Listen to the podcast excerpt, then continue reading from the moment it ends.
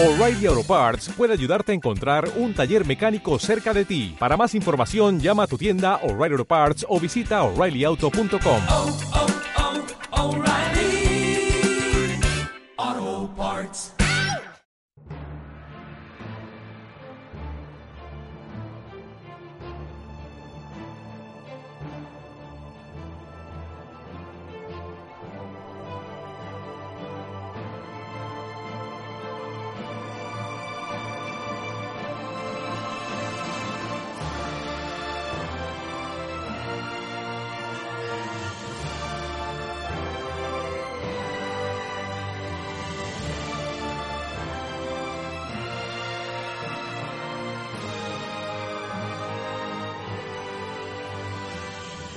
Bienvenidas, bienvenidos a Dentro de Juego, vuestro podcast dedicado al rol en vivo en castellano.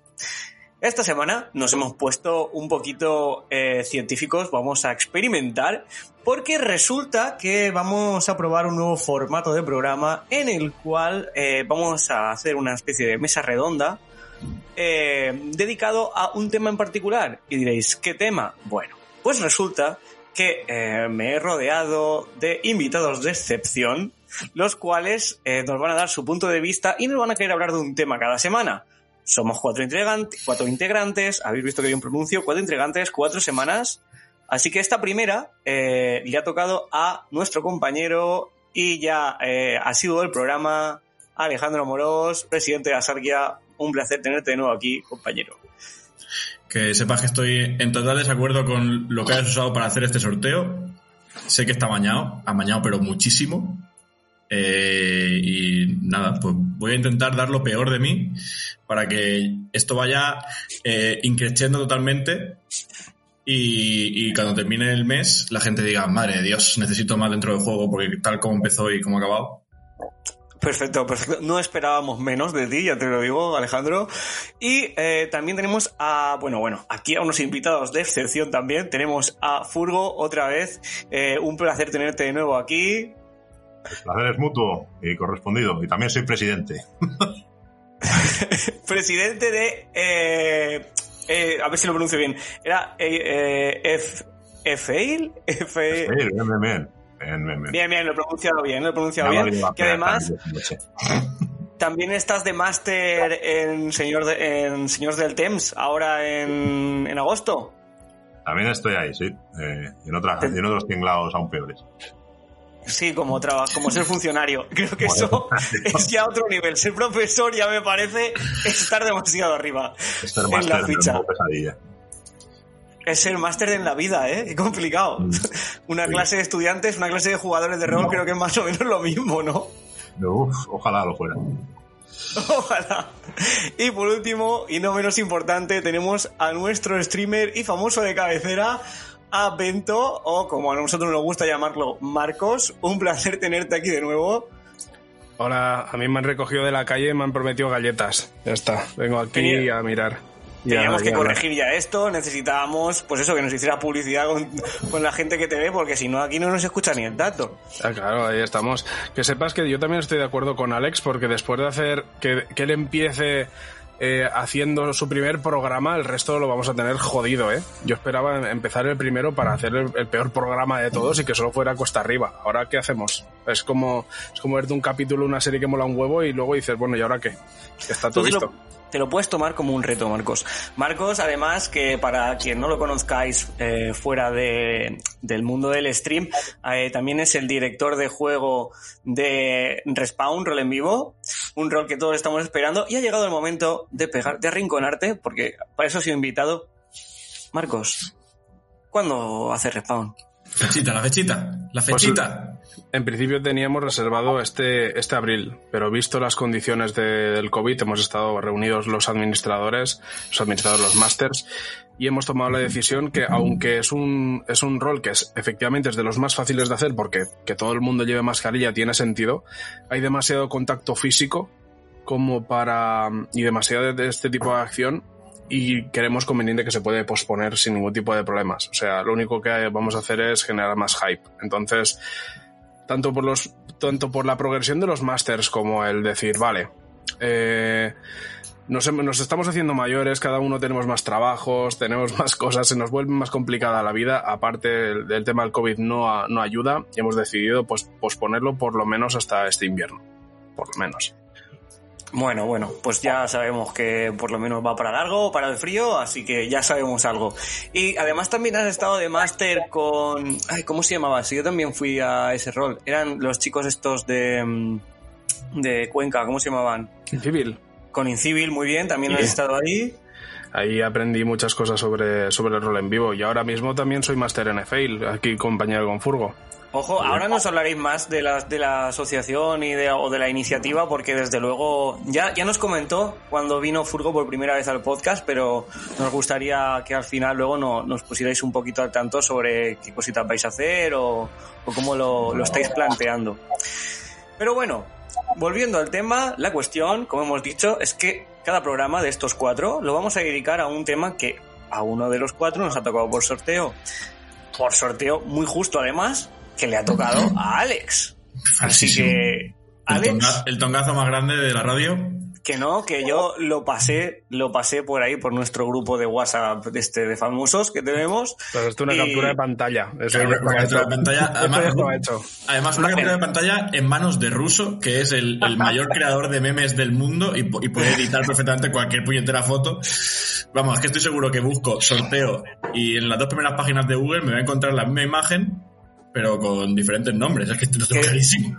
No pasa nada. Si queréis, las, eh, el, de las, el del próximo que hagamos, cogemos y que lo sortee en directo eh, Marcos. Así ya no hay ningún problema. De hecho, yo, yo quería proponer una cosa y es que eh, el sorteo Vale, lo- vale, lo vamos. hagáis al final de este programa para que sepamos a quién le toca exponer para el siguiente. Me parece, me parece integrísimo, muy bien. Más que nada para que tengan más de dos días para pensar en algo. y no, no quiero ver a nadie tan jodido como yo. A ver, si alguien tiene aquí experiencia en sacar algo en dos días, eres tú como máster de Azarquia. Sí, yo, yo Con el tengo- tiempo que dan los ayuntamientos para hacer cosas, va Yo- sobrado. yo- oh, ya te contaré. Ya te contaré. Eh. Yo, a ver, yo voy a cumplir. Voy a, poner- voy a abrir un melón, ¿vale? Y, y hablaremos sobre ello, ya está. Eh, puede ser que dé para cinco minutos o que nos tiremos dos horas. Eso ya cuestión del programa. Árbitro, árbitro la hora. Vale, eh, pues bueno, voy a exponer un poquito lo que yo tenía pensado. Y es que, eh, bueno, yo llevo un mogollón de años tanto jugando como organizando rol en vivo y siempre ha habido un, tema que, genera como discordia entre los jugadores, o por lo menos de- que diferencia claramente varios tipos de jugadores, ¿no? Y para mí es el tema de la muerte dentro del juego de rol en vivo. Mm, personalmente, los roles que hemos hecho hasta hace bien poco han sido roles en los que la muerte estaba muy presente, ¿vale? Y morir era relativamente fácil, ¿vale? Quizá no tan fácil como en un rol de Marco Verajes, pero, pero fácil, ¿vale? Lo siento, eh. Lo siento. Esto es así porque yo soy un obseso de estas cosas y la verdad es que a mí me, me- me han encantado siempre los relatos de, de rol o, o historias roleras, libros, eh, lo que sea, que le han dado como bastante importancia al tema de la muerte, ¿no? O sea, el- yo soy un fan absoluto de Boromir y como fan absoluto de Boromir, pues he crecido con la, con la ausencia de, de mi personaje favorito de la saga y, es lo que realmente me ha hecho amar el personaje, ¿no? La pérdida. Entonces siempre he querido que en, mis roles hubiera ese factor, ¿no? El factor de, que tanto la persona pudiera sentir el riesgo de morir realmente dentro del juego, como eh, de sus compañeros de sentir la pérdida de ese personaje, ¿vale? Sin embargo, y aquí es entro en cuanto me mm, debo confesar que me hago mayor. eh, es verdad que últimamente hemos probado algún formato en el que no hemos permitido que los personajes murieran a no ser que el mismo jugador eh, quisiera morir. Siempre había algún sistema para respawnear o para o para lo que hiciera falta. Y el caso es que hemos visto que una vez que metemos eso en manual, eh, la gente ha reaccionado muy bien, porque mm, están mucho más relajados, no, juegan un poco más a, lo que viene siendo divertirse, no están tan obsesionados con si giro esa esquina y me apuñalan, pues voy a dejar de jugar y, y bueno, metajuegos que hace la gente a, raíz de eso. Entonces yo quería preguntaros, bueno, sacar el, tema y preguntaros qué opináis vosotros sobre este tema. Si tenéis alguna predilección por un sistema que enfoque un poco más la muerte como algo severo, o sistemas en los que la muerte pues sea algo anecdótico o quizá sobre todo a elección del propio jugador. Y bueno, tratemos un poquito este tema. ¿Qué opináis? Bueno, yo no sé por qué estamos hablando de este tema. Somos jugadores de drama, se nos presupone un criterio. Pero no, no, yo creo que, que vamos, que aquí podéis aportar bastante de más, porque si no me equivoco, yo creo que Marcos y Furgo han muerto bastante en roles. Yo creo que algún, algún sacrificio han tenido por ahí, ¿verdad, Furgo? Sí, sí. De hecho, me Si me dieran un eurillo, si nos dieran un eurillo por cada vez que hemos muerto en un rol, me parece que os invito a todos a cenar, ¿eh? incluyendo los, los, los oyentes. Pues nada, atendiendo a lo que decías, eh, a lo que decía aquí Alex, pues sí, he muerto las suficientes veces como para incluso llegar a considerar un arte, ¿no? El arte de morirse en partida. Estaba pensando, según lo decías, que yo creo que tiene que ver más con la abstracción de lo que es la muerte, que es el concepto de lo irreversible en una narrativa. ¿no? Y, lo, y el impacto que puede tener, porque es como aquello que queda ya para, para siempre en la partida. ¿no? Cuando un personaje se muere, se entiende que, que en, el, en el caso de, según la ambientación, de que pueda volver, pues puede cobrar venganza o lo que sea, pero es, es una cuestión rara, ¿no? Y que en cambio, en la mayoría de las veces, pues cuando se muere es para siempre. Y eso a mí me provoca la sensación de que si se puede volver, si hay un respawn, un sistema así, eh, se empobrece un poco la, trama, ¿no? Porque ya ninguna de las acciones es definitiva. Ninguna de las cosas que puede hacerle a otro personaje, eh, digo, en el colmo del dominio, que es matar al otro personaje, pues tiene ya esa relevancia, esa importancia.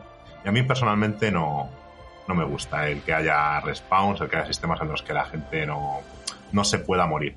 Ahora bien, también pienso que es bueno que los personajes puedan desarrollarse tanto como sea posible y que eso simplemente depende de, lo buenos que sean el resto de jugadores entendiendo el juego como una narración colectiva, de conjunto, y, y que permita a todos pues alcanzar el cenit de sus desarrollos y llegado el momento y si sus objetivos no son imposibles o si las circunstancias así lo exigen, sí que pueden enfrentarse a una salida digna de, de la escena en forma de muerte.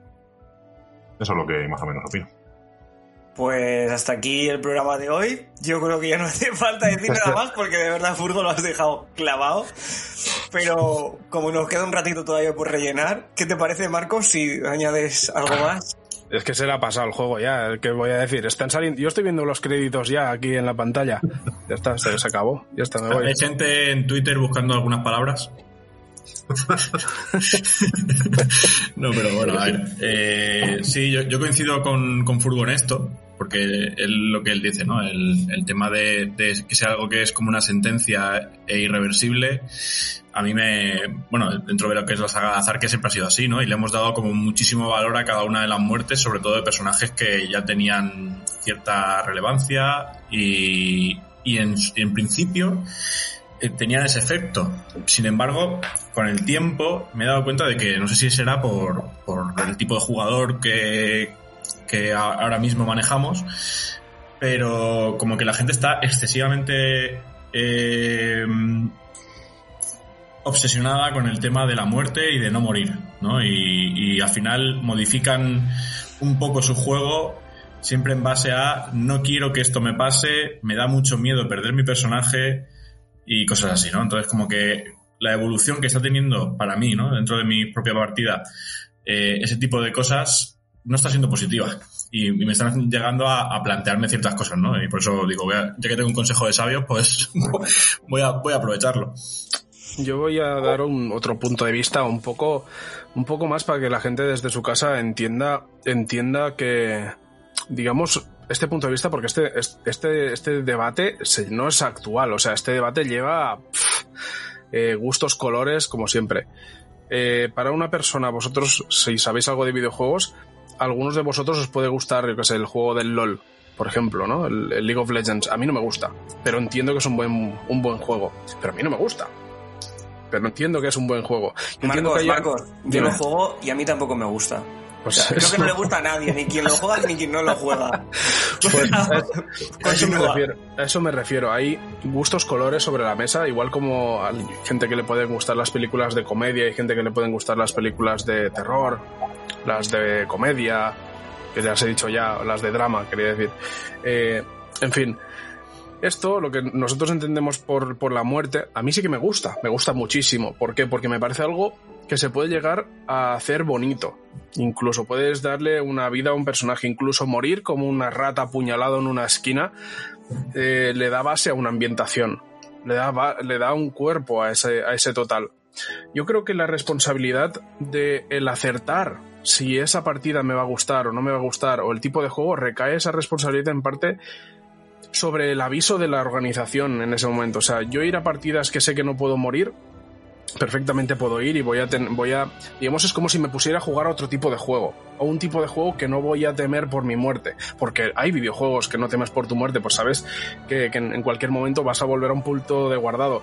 Sin embargo, ir a una partida donde, donde sé que la muerte está latente, quizás me haga mi interpretación variar de alguna pequeña forma o no, depende ya del tipo de juego de cada, de cada, de cada persona, ¿no? Pero en, en mi caso, hace que, que mi vida la valore mucho más.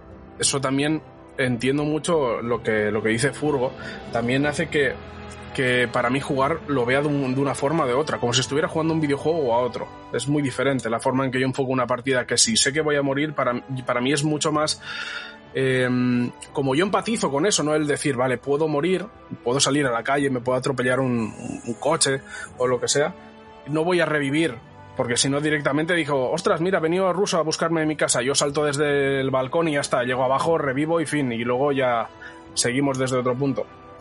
Pues no, empatizo con eso. Sí que digo que recae esa responsabilidad en la, en la propia asociación o el grupo que monta una partida de avisar porque esto lo quiero dejar muy claro, de, el avisar, de decir, en esta partida ocurre esto, en esta partida puedes morir, en esta partida no se muere, porque en el, en el World of Warcraft no mueres nunca definitivamente.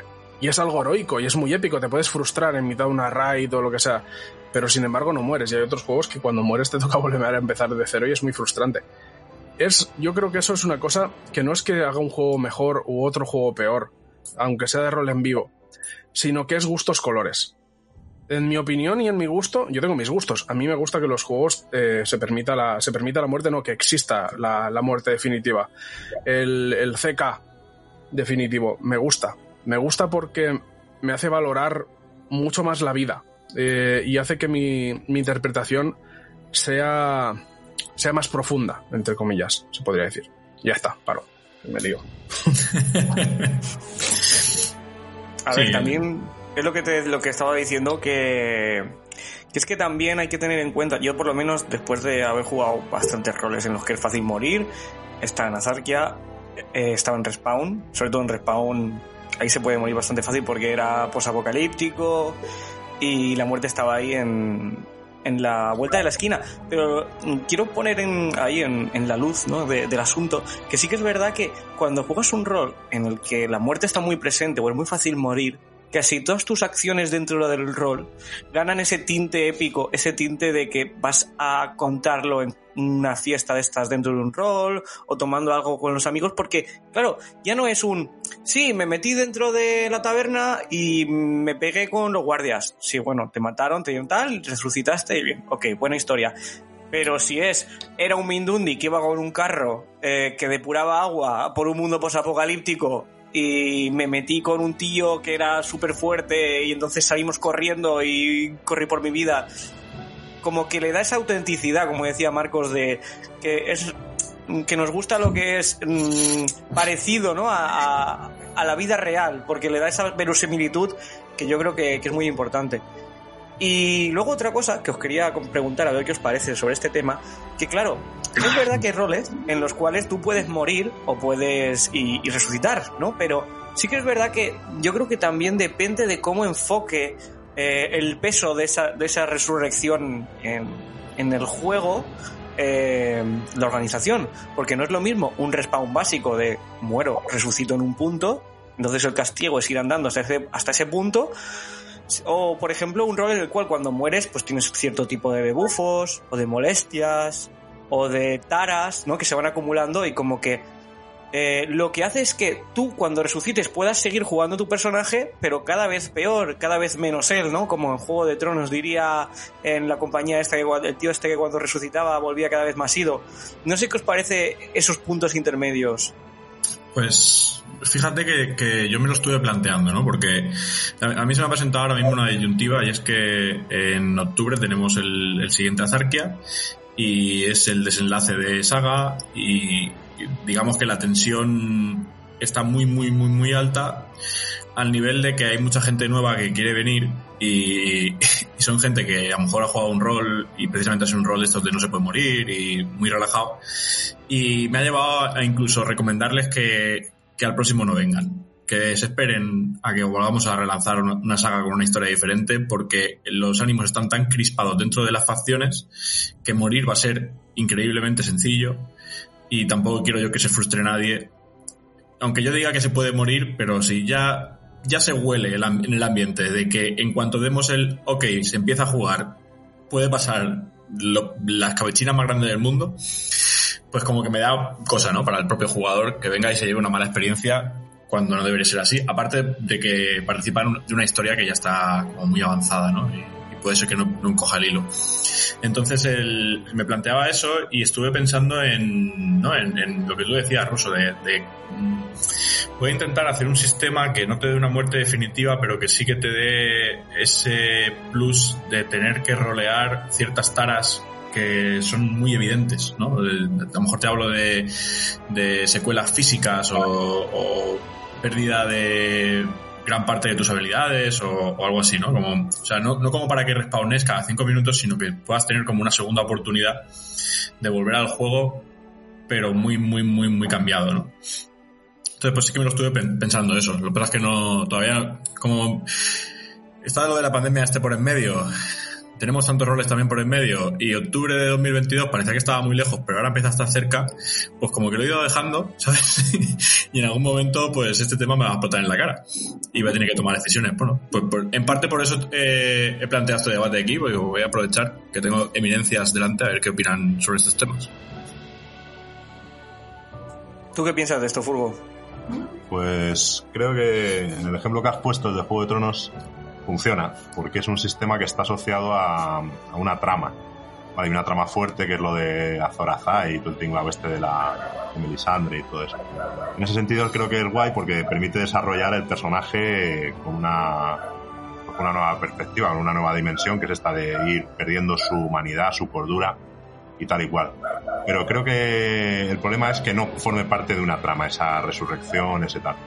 Por ejemplo, yo, a ver, eh, salvando la distancia, lo que pasa a lo mejor en la muerte del Draken, ¿no? Que te vas ahí a un laberinto y tal, y luego vuelves, pero que hasta donde yo sé, vuelves, por ejemplo, igual, pero se te alteran los recuerdos, cosas de este tipo. A mí me da la impresión de que son necesarias para una partida masiva, porque de alguna manera tienes que permitir que la gente esté ahí X tiempo, dos días, tres días, una semana, pero se pierde realidad. Entonces no me, no me convence, salvo que el mundo, en el, en el terraforming, ¿no? en la formación del mundo, esté incluido eso, el que la, la, esta pseudo muerte o esta, este retorno pues forme parte de una trama que tenga que ver con eso, con la alienación del personaje y que permita eso, lo que he dicho antes, que lo que me interesaba, que el personaje pueda desarrollarse eh, a, en un modo que sea interesante para el jugador, que sea placentero y que no rompa eh, con los demás por eso mismo, ¿no? Porque pues cuentas con que eso puede pasar, pero que también va a haber una, una, lesión, ¿no? O sea, si tú le has matado, sabes que podría volver, pero, a lo mejor no se acuerda de ti o, alguna cosa de estas. Entonces creo que puede funcionar, pero siempre y cuando forme parte de la, del mundo, de la creación del mundo y de las reglas que lo. de la física del mundo.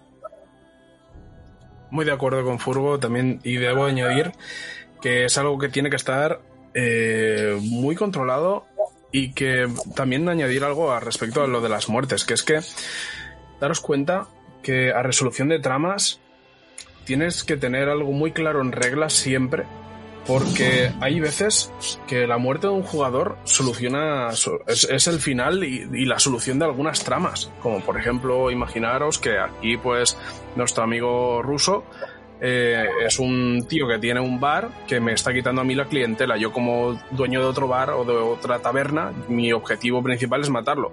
¿Qué sentido tiene esa trama? O, o- o- mi solución a todos esos problemas es que acabar con su vida. ¿Qué sentido tiene esa trama para mí? Si en el momento que yo lo reviente por ahí lo apuñale en una esquina, a los cinco minutos va a volver y va a decir, ah, sí, sí, no me acuerdo de nada, no sé lo que me ha pasado, vale. Pero ¿y ahora qué? Es- ese tipo de tramas, ¿qué ocurre ahí? O sea, sigue siendo cómo me puedo hacer yo dueño de su taberna, porque matarle me imagino que no me dará sus propiedades, pero ese tipo de tramas se capan bastante. Se capan bastante. Por otra parte, sí que voy a hacer yo de abogado del diablo, porque, claro, también depende un poco del setting, ¿no? En el cual se desarrolle esa partida. Porque, claro, por ejemplo, si tú tienes una trama o tienes eh, la- esas ganas de quedarte con la taberna, en tu ejemplo, como hemos dicho, de- del otro, pues claro, si los masters dan pie o te, o te incitan a matar a la otra persona para quedarte con ellos, con sus cosas, o, o simplemente no te dan ninguna directriz, sí que es verdad que a lo mejor ahí ha fallado un poco la organización, porque lo que te tendría que dar a ti es una forma de conseguirlo de una forma que no sea matándolo, puesto que en ese rol ya no, no te están dejando matar, por así decirlo. Yo creo que, que también es depende un poco de- del tipo de, partida que queramos jugar o sobre todo que los masters quieran presentar y que lo tengan claro, ¿no? Por ejemplo, sí que es verdad que los sandbox son más dados a estos, a estos sobre todo si, si son roles más masivos en los que es muy difícil aunar tanta trama, a lo mejor estamos hablando- yo te estoy hablando, como decía Furgo, de un Dragonfest o, o Dragon, Drachen, Dra- Drafen, ¿cómo es? No sé. No, no soy alemán. Ramen, Ramenfest, eh, Ramen. bueno, El mismo que puso el nombre al, drag, al Draken o Dragen es el mismo que le puso el nombre a Cthulhu o similar. O tuvo por lo menos la, la misma inspiración. Da igual, No, da igual, bueno. no, si esto lo va a censurar luego ruso. No, que va, esto se queda. Pero el caso es ese, ¿no? Que lo que decía, que al final depende un poco del setting, porque por ejemplo, eh, Alex eh, tiene la partida de Piratas con Azarquia, que yo también voy ahí, por cierto, Exacto. ahora en mayo. ¿En Mayo, mayo, sí. era? En mayo, y claro, eh, como es un tipo de partida muy desenfadada, muy dada a la interpretación, como que esa, esa carencia de muerte, pues no significa tanto, ¿no? Porque al final es muy Disney. En Y- Disney, y sí. ¿cuántas veces vuelve el barba, el barba negra o el No, barbosa? y, este? y- ¿Cuántas y sin embargo, vuelve? fíjate, es una partida que, que hemos querido hacer así, ¿no? Para quitarle un poco de peso, precisamente porque nos queríamos centrar en que fuera una partida muy dada al humor, ¿vale? Y para dejar rienda suelta, que la gente se relaje en ese sentido y pueda hacer barbaridades humorísticas sin tener que estar pensando en, Dios mío, esto me va a suponer la muerte porque no puedo hacer esta aliada sin perder el personaje. Y aún así, el sistema que hemos planteado para mm, que un personaje pueda morir y sin embargo pueda volver a aparecer es un respawn, pero te lleva un cierto tiempo. No es una cosa inmediata, no, no vuelves a los 5 minutos. Es decir, a, a nadie le debería convenir, convenir que, que morir cada, cada vez que salgas, porque es que no vas a poder jugar. Porque vas a tener que pasar por un- una serie de procesos para poder volver. Y no es simplemente entrar en un laberinto que se resuelve en 5 minutos. Entonces, claro, como tienes que pasar por esos procesos, la muerte tiene valor en el sentido de tienes que invertir un tiempo para retornar y mientras tanto no estás jugando con tu personaje, con lo cual no debería interesarte caer demasiadas veces. Y eso es que es una partida de humor, ¿entiendes? Entonces, dentro de lo que planteaba antes, de, lo que decías tú de, ¿no? de, esos personajes que vuelven con Tara o sin Tara o algo más complejo, y como bien decía Furgo, que tiene que tener sentido en base a la trama de lo que es la, la cosmogonía del mundo que estás creando y jugando. eh, Para, para, para, para, para, para. Cosmogonía. ¿Qué ¿Has pasa? dicho cosmogonía? Sí. ¿Qué es, qué es la eh, cosmogonía? Hala, O sea, búscalo, búscalo. Búscalo Por- incluso si quieres. No, no, que, que lo busque, que lo busquen los oyentes. Continúa ver. con tu cosmogonía. Continúa, ver, continúa. eh, podemos utilizar palabras como lore o podemos utilizar palabras que ya existan aquí. Entonces, pues yo prefiero utilizar que existan aquí.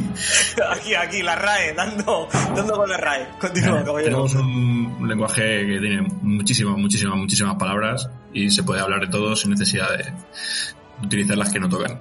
Me parece Eh, que tienes mazo de razón. Continúa. Pues yo que soy de decir engorilado en vez de hype.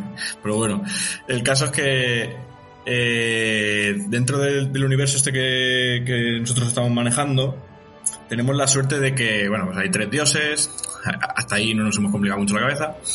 Eh, hay un dios concreto que es el dios de la muerte, algunos lo conocéis ya de cerca. Y, claro, toda la trama en base a eh, propiciar esos retornos son una trama que se puede desarrollar dentro de- del, del mundo y que tenga bastante sentido, ¿vale? Entonces yo creo que por ahí a lo mejor se podría llegar a probar. En ese sentido, mientras tenga, tra- mientras tenga sentido con la historia de- del juego y no te rompa, no sea un, como dice Marcos, eh, pero si te acabo de matar hace cinco minutos, ¿qué, demonios haces aquí? ¿No? Que yo entiendo que Marcos lo ha sufrido, porque yo recuerdo aquella partida en, en el camping de Sax, en el que Marcos mataba a un señor que volvía a jugar con otro personaje PNJ e intentaba volver a matarle y Marcos le volvía a matar y, era un bucle infinito y claro, yo comprendo que para Marcos se hiciera un poco tedioso, pero es que ni siquiera era el mismo personaje, era la misma persona, que en aquella época pues todavía había gente que le costaba diferenciar una cosa de otra. Se hizo terrible, sí, me acuerdo. Aún me acuerdo a día de hoy y mira que, que me han matado más veces que he matado gente, pero este señor me acuerdo mucho del venir y decirme, te voy a matar, me has matado tres veces. Y yo digo, pero bueno, vamos a ver, que eres, otra, eres otro jugador, no lo entiendes. Y él me da igual, todo enfadado. Yo digo, bueno, pues nada, venga, apuñálame ya. Y lo peor es que seguía muriendo. O sea, realmente erais el coyote y el correcaminos. A ver, también, también te digo, también te digo que, que no era muy hábil, en el sentido de, pues tampoco hace falta que reveles tus intenciones como malo de 007, eh, no hace falta que vayas a decirle te voy a matar de esta manera en el momento en el que te den la vuelta. Mm, Pues lo que sea Marcos, pues no se da la vuelta. Es que, no sé, nunca me ha parecido la manera más inteligente de funcionar. Era, a ver, hay que tener en cuenta que pues era un jugador que venía de, no sé si venía de alguna partida en realidad o eran sus No, primeros roles. Primero, Pues primero eso, pues eso, era un jugador pues que seguramente vendría de, de videojuegos como el World of Warcraft, otros que es, es- ha sido la inspiración de mucha gente para venir a jugar a los roles en vivo y similar. Entonces, pues pu- te puedes permitir hacer esas cosas o, el poco sentido común o la, poca práctica del ir a insultar al rey de la ambientación cuando está con todo su sequito de guardias. Pues trae, trae sus consecuencias, sí, sí, desde luego. Pues mira, eh, aprovecho también para tocar otro tema sobre esto, que el tema de volver con otro personaje que no es el mismo, sino que seguir jugando, ¿no? En, en ese rol. ¿A vosotros qué os parece esto? Porque al final es una solución, ¿no? A unos a roles que sean muy mortales o que sea fácil morir, ¿no? Eh, esto de te damos otra ficha o lo de te damos un PNJ. ¿A vosotros qué os parece? Porque, por ejemplo, a lo mejor sí que es verdad que si te dan un PNJ te parece un poco como mm, he pagado mm, 100 euros, 90, lo que sea, 20, me da igual. Y ahora me toca como hacer de PNJ para la organización. ¿Tú qué piensas, Fútbol?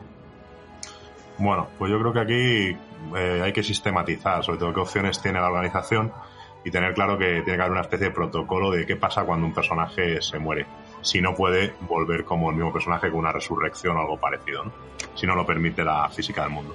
Y yo ahí lo que he visto es que entre las opciones, eh, la de que vuelva con un personaje con una ficha, carga a la organización de algo más de trabajo, pero tiene la ventaja de que el jugador siente que hay una, ha habido un trabajo de, mira, contemplamos esta posibilidad y también tenemos un paliativo, ¿no? Y podemos darte una ficha de otro personaje que, bueno, ya digo, es que hay que crear más tramas y personajes sueltos que, que tenga sentido que aparezcan más tarde en cualquier momento o que no aparezcan en ningún momento.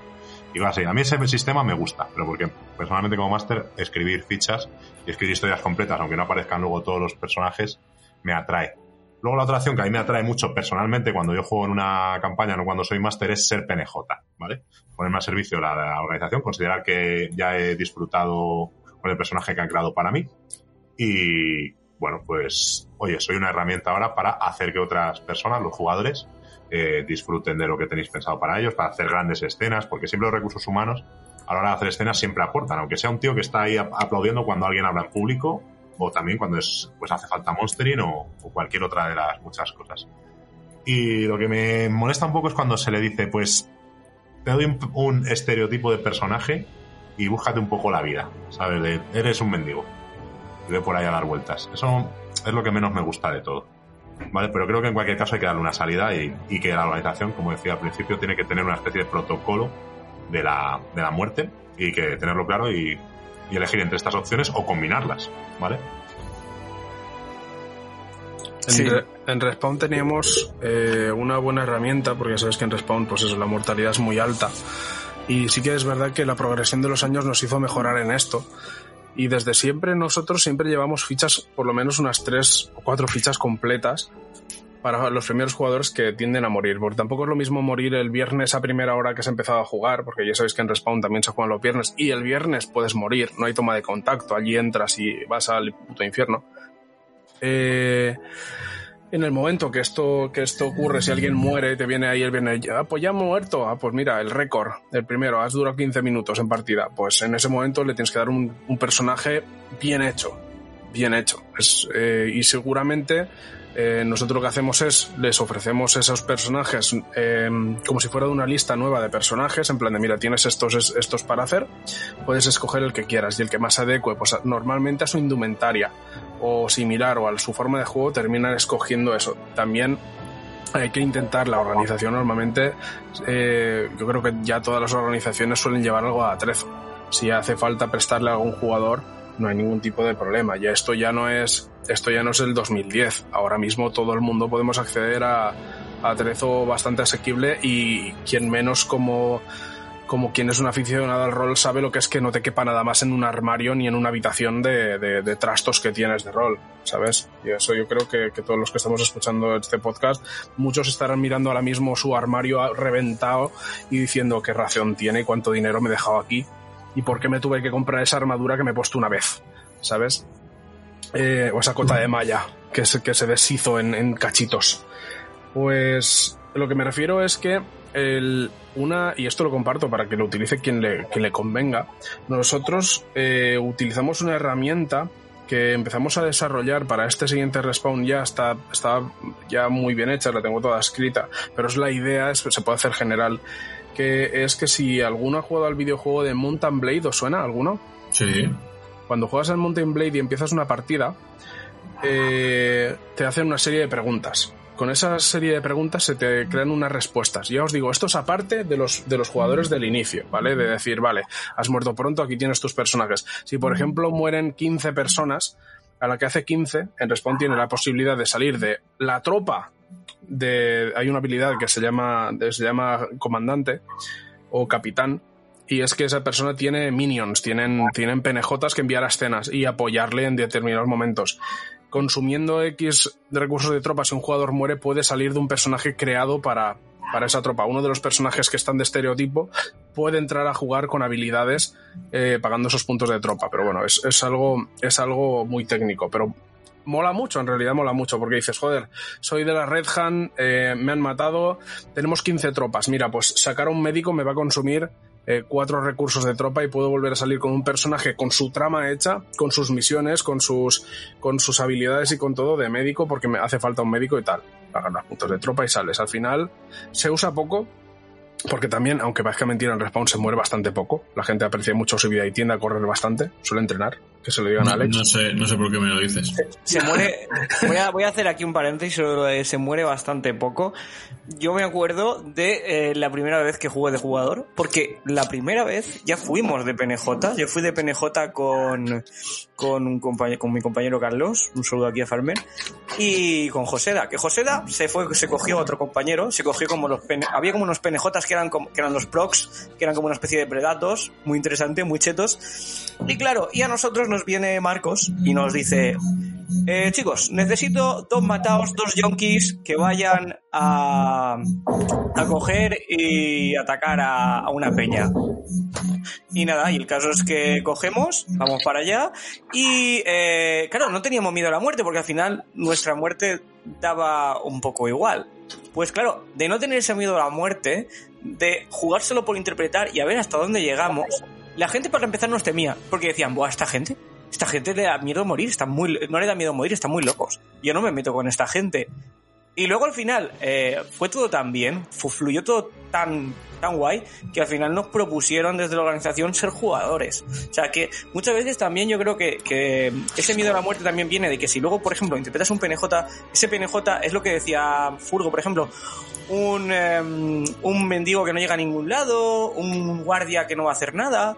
Sin embargo, si damos esas herramientas desde la organización para que un PNJ o cualquier personaje pueda tener el peso dentro de lo que cabe, esa evolución al final nos va a mover a todos a decir, Buah, pues bueno, no pasa nada, porque luego si me muero, eh, me hago otro personaje para hacer PNJ para ayudar, pero luego a lo mejor quién sabe dónde llega ese personaje. Y a lo mejor vosotros tres, que sois organizadores de eventos, los tres y masters, yo creo que a lo mejor también lo habéis podido ver en vuestros propios PNJs. ¿No, Sí. Hugo? Sí, sí, me estaba acordando ahora mismo de una situación paralela completamente a la que has dicho, en la que los personajes que nos dieron de primera murieron a las tres horas así de una partida, cuatro horas de una partida de fin de semana. Y la organización se quedó un poco sorprendida. Dijo, ¿qué hacemos con vosotros? Eh, pues hacer de... Yo que nos dieron unos marines espaciales. Y recuerdo que nos divertimos tantísimo con esos marines espaciales que la gente se quedó con esos personajes y con los primeros que llevamos se olvidaron completamente. Y eran unos PNJs que lo único que nos dijeron eso. Y eché de menos quizá eso, el que nos dieran un poco más de herramientas. Pero ahí fíjate que lo sustituimos como jugadores quizá ya con un poco de experiencia, con un conocimiento bastante profundo de cómo funcionaba la ambientación y el mundo.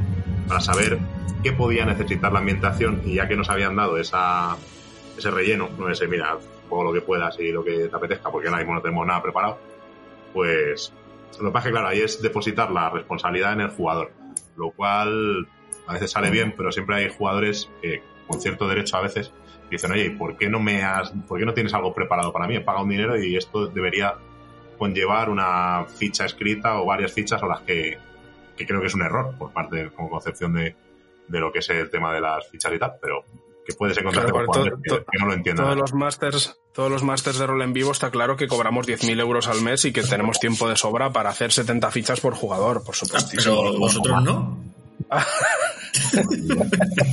Yo, no puedo tener otro trabajo aparte de profesor, entonces todo en negro. A mí, Claro. yo ya, no, no cobro los 10.000 porque me cruje Hacienda, pero.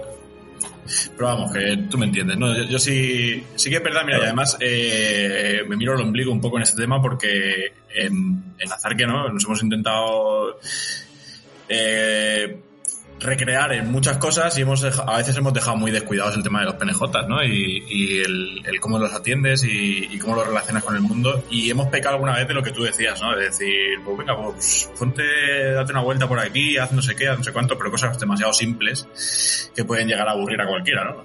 Eh, y, sí que es verdad que esta última partida de los mundiales de Quidditch le planteamos con mucho más trabajo previo para hacer mucho, mucho, mucho hincapié con ese tema. Y yo creo que esta vez funcionó todo mucho mejor, porque la verdad es que no había ni un solo PNJ que no tuviera una razón de ser o, que, tuviera que hacer cosas concretas que tenían bastante peso en, lo que venía siendo la, la partida y la historia de la partida. Y tanto los jugadores que agradecían tener esos PNJs, que muchas veces no sabían que eran PNJs, porque ya te digo, estaban bien relacionados con trama, y al mismo tiempo los jugadores que interpretaban esos PNJs disfrutaron mucho sintiéndose importantes. Y sintiéndose parte del juego y viendo cómo la gente reaccionaba. Así que yo creo que ahí hemos tocado una teclita que, vamos a seguir trabajando por ahí y que, que se asemeje más nuestra fórmula a esa fórmula última que hemos utilizado que más la de, pues bueno, búscate un poco la vida, tira de inventiva, porque no siempre tiene por qué funcionar, porque además eh, el PNJ quizá de hace unos años sí que era exclusivamente un jugador veterano, porque era como que nadie quiere jugar de PNJ y eran los veteranos los que decían, yo voy aquí a pasar el fin de semana más tranquilo. Y ahora, sin embargo, eh, hay mucha gente que a pesar de no ser veterana se anima a hacer el PNJ y le mola mogollón y si está bien preparado lo, lo acaba disfrutando tanto o más como, como ir con una ficha, porque a veces las fichas están guays, las trabajamos mucho, otros roles también trabajan un montón las fichas y a veces hay jugadores que dicen mucho texto me lo pasaría mejor si tuviera más libertad o, no, o por lo menos no tener la responsabilidad de, de, hacer lo que más o menos me habéis marcado en, en, cierto camino porque tampoco quiero reírme de, las, de, la, de la organización y no, no, continuar por aquí, me sabe mal y prefiero claro, ser PNJs.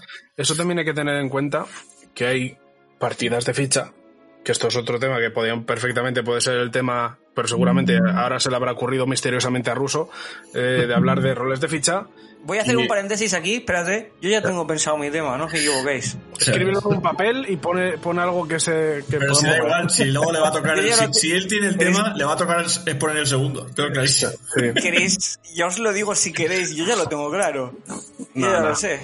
No te bueno, preocupes. Continúa. Lo que, lo que intentaba decir de Alex Eh, bueno, lo he dicho, hay muchos tipos de rol. Es de lo mismo, lo mismo que me, reafirmo que he dicho al principio. Hay roles de ficha, roles de, que te creas tu propio personaje y, lo mismo. El, tema que se relaciona eso con la muerte, pues yo estoy con Furgo al, dos, al 2000%. Si la muerte no está metida dentro de la ambientación, me parece un chorongo de caballo muy grande y con florituras. Porque de verdad, para meterme mucho yo y cualquiera en una partida, de verdad, si voy a resucitar en algún punto, que sea por algo mágico, divino, de zombie, como tú quieras decirle. Pero de ver, pero a mí, personalmente no me gusta. Esto ya es a nivel personal. No me gusta resucitar en un porque sí. Si, si por ejemplo yo voy a la partida de Juego de Tronos y resucito en un porque sí, diré, vale, pues ¿cómo? He resucitado porque sí. Seguramente te diré, no, no, no, yo no me, no, yo no me vuelvo a levantar más. Si, si realmente me va a resucitar por lo que decimos, ¿no? Por la trama del, del fuego y tal, estupendo, oye, pues si, si resucito así me das una tara o lo que sea para temer el revivir, me parece muy bien. En el, en el Draken, por ejemplo, cuando tú te vas a... tú te mueres, existe una posibilidad que no salgas está ahí esa posibilidad. O sea, la gente que ha ido también lo sabe y en muchos roles de aquí también existe la posibilidad de que no vuelvas. Por eso también hay que tenerle, le tienes un poquito de miedo a la muerte, no tanto como el pateo que te tienes que hacer, eso sí que se teme, como, como, el, como el nivel de decir, vale, eh, a lo mejor no vuelvo. Porque morir una vez siempre mola, pero lo que temes es el pateo, irte hasta Qué, allá. qué- qué listos son los alemanes, tío. O sea, que te Sí. ponen el, el respawn como a, a 4 kilómetros para que digas, espérate, De renta. remata, remata. Dale, dale, me quiero ir a dormir. Eso también ocurre en las muertes de- del rol, lo que decía Burgo. Cuando tú mueres en un rol en vivo, eh, ¿qué haces? Si mueres temprano, la gente tiene, esto ya es estudio propio, cuando la gente muere antes de- del sábado a mediodía, la gente quiere evidentemente salir a jugar de otro personaje. Mucha gente prefiere penejotas, yo estoy con Furgo, ¿eh? yo cuando muero prefiero primero decir, vale, eh, vengo a ayudar, vengo a ayudar, venga, ¿qué queréis que haga? Porque me gusta mucho también dar trama, pero tanto como PNJ como como jugador, disfruto mucho más, eso lo he aprendido también mucho en, en la Feria del Dragón, ¿no? que allí siempre te dicen que cuando, cuando la forma correcta y, y- muy, mucho más interesante de jugar es tú siempre da trama, porque si tú das trama, los demás también te van a dar trama, y tú das una, pero los demás todo el mundo da, entonces recoges muchísimo, muchísimas cosas que hacer siempre. Y eso, y eso es un puntazo muy, muy, muy, muy guay. Eh, entonces, cuando yo muero, mi personaje muere, yo prefiero dar trama a los demás, eh, dar un poquito más, siempre. A, alguna, a lo mejor de una forma más directa, con un PNJ, que me lo mande la organización, no a lo mejor siendo un vagabundo por ahí pidiendo monedas, sino que me diga, no, no, vamos a hacer de monstering, vamos a hacer esto, vamos, vas a hacer de un tío loco, haz lo que sea.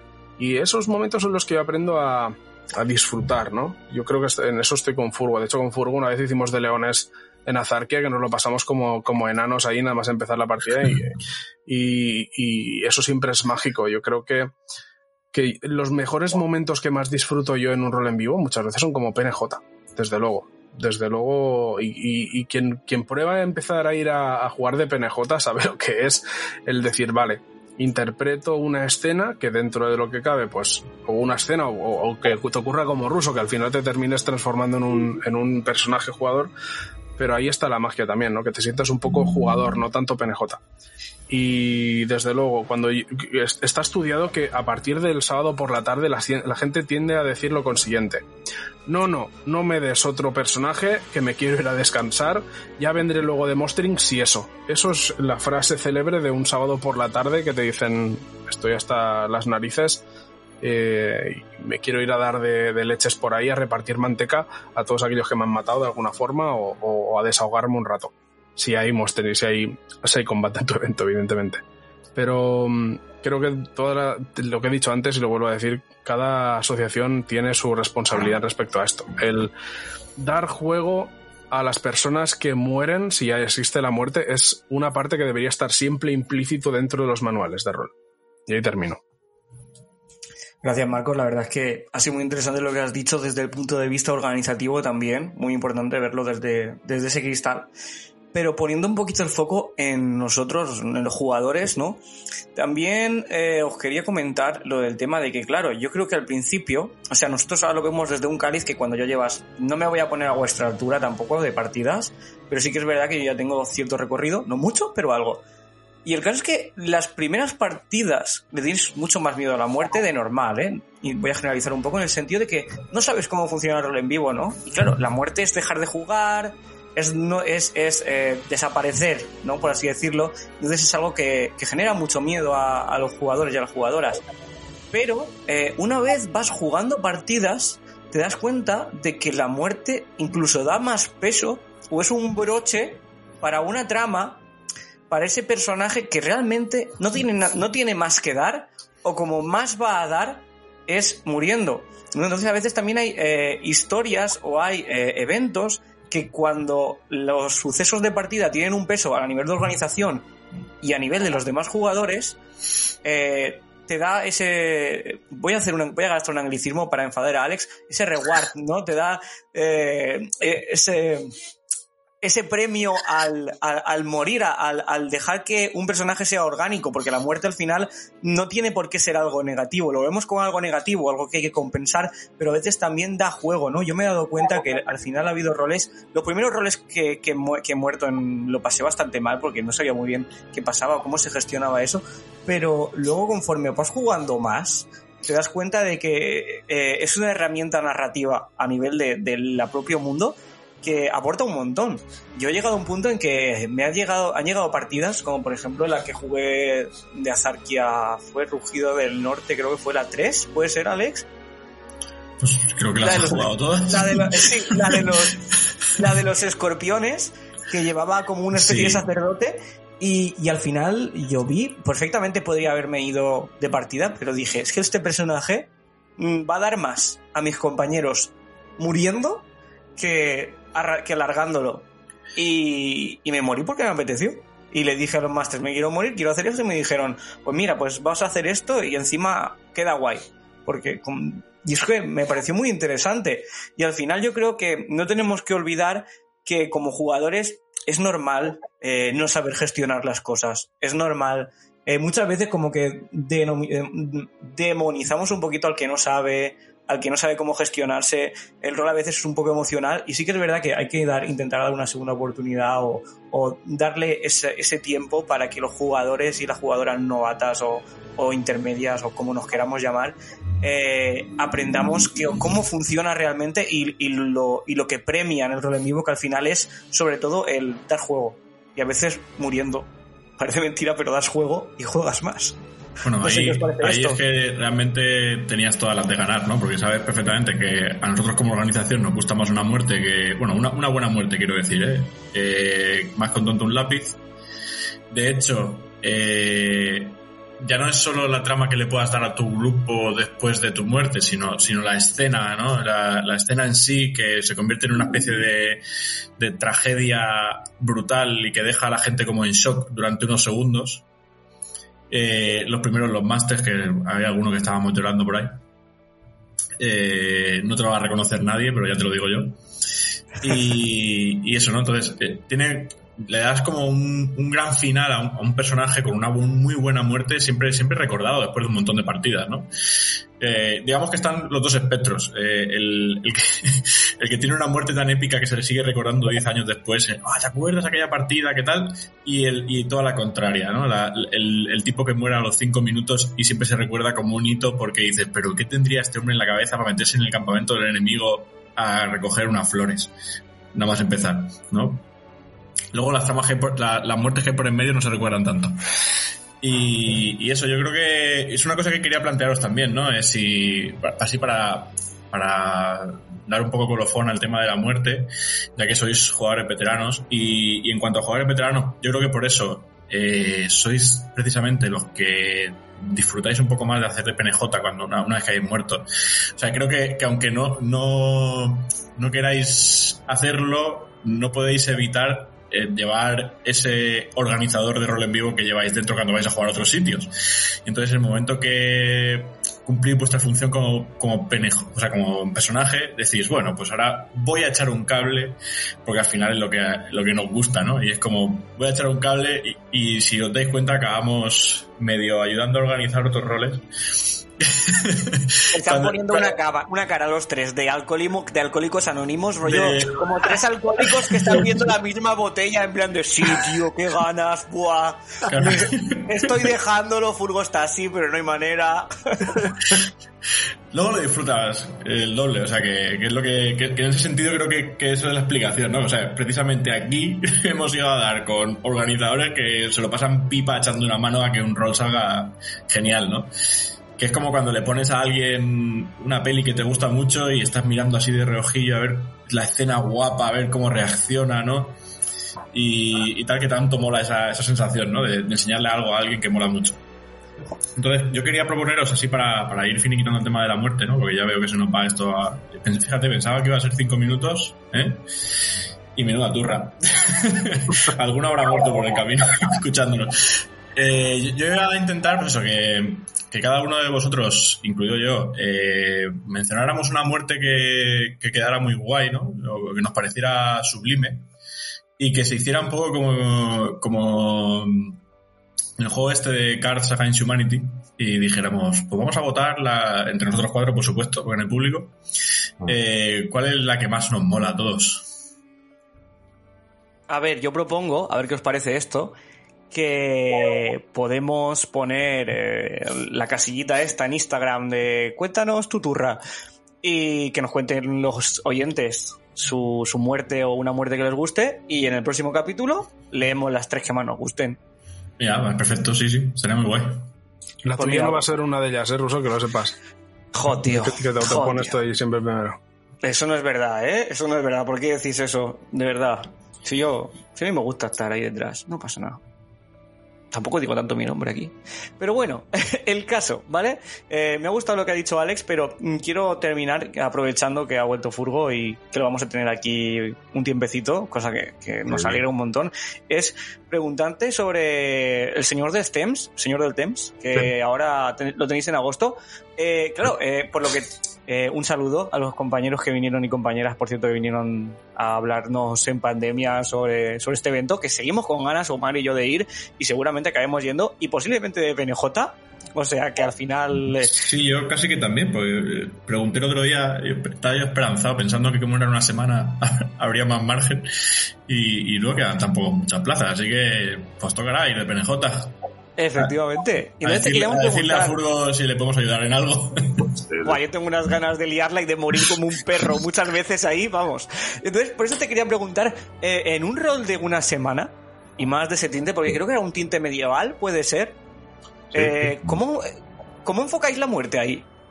¿O, o lo tenéis planteado ya? ¿Estáis trabajando en ello? O... Estamos trabajando en ello. Entonces, sea, lo que pasa es que por ahí por el norte, en general, el norte no, no noreste, bueno, Cataluña, eh, pues tiene Costa una- Brava, la Costa Brava.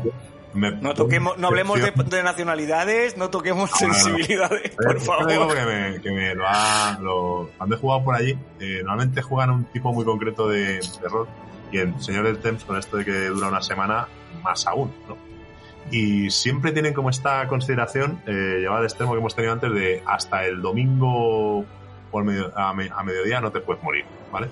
Entonces nosotros ahora mismo estamos pensando en eso. Y pero siempre, cuando hemos hablado de la partida, da la impresión de que los que se mueren son los que aparecen en partida, eh, los PNJs, el monstering, los malos, los villanos, los visitantes, para darles eh, una riqueza, una dimensión a los jugadores. ¿Existe la posibilidad de que los jugadores se mueran? Pues por existir yo creo que sí, pero hay como una lección muy aprendida de, de niños, de jugadores de rol veteranísimos que son, porque yo creo que son la asociación más veterana de, de España, ¿no? Deben llevar como 25 años, creo que son. Y, Sí, 20 ahora 26. Eso es. Y Si, no- si no- hay alguien más veterano, que venga aquí y que lo diga. que lo- que Yo lo creo diga. que son los más veteranos. y entonces no, no se muere. Y esto es que lo he visto en más partidas, incluso en partidas en las que dicen, ostras, el riesgo de muerte en esta partida va a ser la leche. ¿No? De, me acuerdo de una que fui de, de jugador, cosa, cosa rara, y, y era una de, ostras, vamos a morir. Y de hecho en un momento de la partida se dijo, bueno, han salido las almenaras, va a haber un ataque de la leche y vamos a morir todos. Y yo, viendo aquel panorama, dije, joder, pues voy a suicidarme por una partida de, de cinco anillos, de samuráis. Y dije, voy a hacerme ese pupo antes de que me capturen los monstruos y me hagan. Y les sorprendió muchísimo a la organización, y me sorprendió a mí que les sorprendiera, porque fui el único idiota que, que se murió aquella noche. Porque todos los demás como que tenían asumido que todo lo que hubiera dicho la organización de se va a morir la gente, eh, no, no, eso no es verdad, o sea, es simplemente que tenga la sensación de peligro. Y en general, da la impresión de que por ahí por el norte prima esto de no, no, se tiene que desarrollar el personaje hasta el minuto uno antes de que, de que se acabe la partida. O sea, hasta que falte un minuto para que se acabe la partida. Y en ese momento ya, a lo mejor te, te puedes morir. Tanto, tanto honor no tendrían, ¿eh? Ya te lo digo yo. Sí, sí, pues me sorprendió. A ver, depende, a, a lo mejor eran escorpiones. No, yo era un león, yo me, me- me suicidé como un campeonazo, ¿sabes? Dije, no, Como no, buen león. Ay, Claro, ay. claro, pero fui el único. Y, y me sorprendió a la organización porque me dijo, pues no sabemos qué hacer contigo. Claro, es que yo creo que te quedaste un poco como, como quien acude a un suicidio en masa, se bebe primero el vaso y el resto dice, bueno, mejor no lo pensamos. Pero claro, yo creo que jugué con mentalidad de PNJ, ¿sabes? De, no, yo voy aquí a hacer Sí. la cinemática y, y muero épicamente y el jugador que me ha matado se siente súper guay de haberse cargado al final boss, al monstruo, a lo que sea. Pero es una sensación que, que te, la- que te, te pone muy... te pone cachondo, ¿vale? Entonces... Se, Pues- puede, se puede decir. Sí, sí, pues en Time Loss, la verdad es que ahora que lo dices, no creo que todavía no está contemplado o pensado lo de la lo de la muerte. Sí que hay alguna cosa ahí pactadilla y tal, pero pero lo que yo digo de cinemáticas concretas de va a pasar esto porque tiene que, que pasar así. Pues fíjate que me parece curioso lo que has dicho, ¿no? De que como son una, una organización muy, muy, muy veterana, tienen como eso como, como asumido. O sea, no, que no es que tengan que estar diciéndolo para que ocurra, sino que todo el mundo ya tiene ese tic, ¿no? A la hora de jugar y, está como contagiado, ¿no? El- la manera de actuar, la manera de como si fuera una pauta. Y, y a mí me ha recordado un poco a, aquí a Marcos cuando vino a, a la partida aquella en la que tú eras el albino y todo este rollo y tenías objetivos concretos que asesinar. Sí, tenía, Vale, objetivos era, que, una trama, más- era una trama muy dura Sí. y sin embargo eh, Marcos como jugador veterano ya asumía que iba a ir a por esos objetivos concretos cuando el rol estuviera avanzado. ¿Entiendes? O sea, ya en, en su cabeza era un primero voy a dejar jugar y luego voy a completar el, el objetivo que tengo marcado porque también estoy jugando yo. Otra cosa es que luego eh, se lo pusieran tan en bandeja que, que dijera, es que si Sí, no lo hago, metajuego. La- la- exacto, la verdad es que yo me esperaba, en ese personaje yo me esperaba morir, o sea, esperaba in- inmolarme con ese personaje contra, contra los huestes, contra los huestes de los, del- de, los lobos, del, del clan de los lobos, y la verdad es que me supo hasta mal, porque yo hablé con, bueno, unos personajes que la trama fue muy divertida en general, era muy traumática porque a nivel de personaje yo eh, tenía un personaje que estaba, estaba loco pero de dolor, de, de- de un marginado de la sociedad y tal, llegó un momento, era, era un intensito, era un intensito, a nivel de esto era un intensito. Eh, hablé con los orcos que querían matar también a todos los de ese clan y tal cual, y yo les dije, mira, cuando yo termine con la corrupción del clan, habrá tantos pocos lobos que caberán todos en una taberna. Y me dijeron, "Mm, firmamos y te ayudamos. ¿Y qué pasa? Llegó un, llegó un punto que, que vino el líder del clan rodeado de tres personas y había como 15 orcos. Y me dijeron, ¿es este al que quieres matar? ¿Y qué hago en ese momento? ¿Qué les digo? O sea, no hay otro mejor momento. Es que no, y, es que no puede ser otro mejor momento. Y bueno, fue- Garrotazo toda la cueva. pero, pero literal. O sea, y, y luego en ese, en ese momento, en todo el fervor, aparecieron el resto de objetivos que tenía que matar. Fuimos a por ellos. Hubo ahí, claro, la gente se quedó, se quedó en plan de, ¿pero por qué lo has matado? Y digo, yo le he retado a, a- a duelo y ha, y ha echado corriendo. Eso es deshonor dentro de los lobos. Eh, y da igual. Eh, Y hubo, hubo momentos que, claro, los jugadores dijeron, es que te acabas de limpiar media facción en literalmente cinco minutos. Y digo, ya, pero es que, es que me sabía mal, me sabía mal hacerlo. Si, si no lo que haces, como- si como no lo haces, ¿cómo, lo, cómo lo justificas? Claro, después? es que como personaje no hacerlo es metajuego. Es, es, es, no, es, es- va en contra de lo que haría mi personaje. Entonces, eh, y ahí radica la responsabilidad en la, en la ambientación y en, en los, en los organizadores en este momento, en este, en este caso era Alex, el que esos jugadores, yo sabía que luego iban a tener juego. Si yo voy a una partida que me dice, no, aquí cuando te matan, te vas a tu casa. Lo primero es que yo no voy a esa partida. Eso empezando por ahí. Eso empezando por ahí. Y segunda, Y segunda, pues que yo sabía que iba, que iba a ocurrir esto, que, luego iban a tener juego que hacer y tenían cosas que hacer. Entonces no me supo, no me supo tan mal el, acabar con las vidas, pero ya os digo, como objetivos, pues son objetivos que te puedes plantear poner en tramas cuando en la ambientación y los organizadores se van a hacer cargo de esos jugadores cuando mueran. Si no, no pongas ese tipo de objetivos. Y después, no, cuando tú terminas tu partida, te vas a tu cabaña y a esperar el, el sábado noche para beber. Pues entonces no, tío, no pongas esas tramas porque rompes mucho. Pero bueno, Pues ya puedes ir a Time Lords, Marcos. Ya lo tienes preparado. Pues, por último, y no menos importante, tengo aquí ya listo el sorteito del siguiente programa y lo tengo para, para enseñaroslo aquí. ¿Vale? Lo- podéis ver que estáis ahí vuestros nombres, tal, todo el rollo. Y ahora en directo. Que quitar el mío. ha hecho, ha hecho un vídeo. ¿eh? que sepáis que ha hecho un vídeo y le va a dar play cuando, cuando Que no. apetezca, pero tiene como siete vídeos diferentes hasta que, Que salió no, la que la hombre, que no. convenio. Era sobre los memes. Un día pondré en directo el, el audio de, de Alex, famoso, de Hola, somos Acerque Rol en vivo 80 No, personas. no. que hay 20 millones de memes de eso, pero bueno, vamos a darle a sortear y... A ver... Marcos expone. ¡Bien! ¡Viva! Furgo y yo estamos, res- estamos reservándonos, estamos reservándonos, macerando el tema.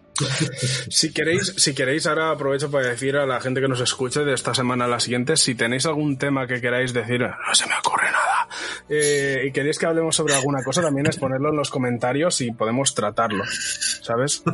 Qué jugada, qué jugada maestra. Eh, qué, qué- qué zorro, qué zorro. Influencer, pídeselo, pídeselo a, los- a tus, a tus televidentes. Ahí, ahí, a todos los que me siguen por Twitch, eh, ahí seguirme, Evento World, copón, ahí poner, poner, poner mensajitos que el que me lo diga le doy el pip. Venga. Seguidlo, venga, va, eh. Los que escucháis, los cuatro gatos que nos escucháis tenéis que ir corriendo a seguir a Bento World y darle a campanita, TikTok, todo, todo. Cuatro gatos, pero de Ulzar, ¿eh? De los buenos. Hombre, por supuesto, por supuesto. Y nada, y también eh, estaremos pendientes de lo que haga Furgo y FAIL también. Y, hombre, y, y los señor, y señor del Temps, por desgracia quedan pocas plazas. Están llenas, no vayáis porque las que quedan son para nosotros. Así que, nada, gracias a todos y a todas por escucharnos y sobre todo gracias también a nuestros invitados por venir eh, y compañeros, que nada, no- nos vemos en, en muy poquito tiempo en el próximo programa. Así que nada, yo creo que nos vamos a despedir y si quieres decir algo más en ese momento porque ya nos vamos. Pues nada, ya veo que estáis todavía pensando en ser PNJs ahí, en organizar un evento, que lo seguís teniendo ahí, pero que los tengo aquí en directo. Pero bueno, dicho esto, creo que nos vamos a despedir. Gracias a todos, a todas de nuevo. Un saludo y nos vemos en el próximo dentro de juego. Ser buenos y si tenéis que morir, moriros. O sea, pero no mal, en, en juego. Ya nos entendéis. Chao.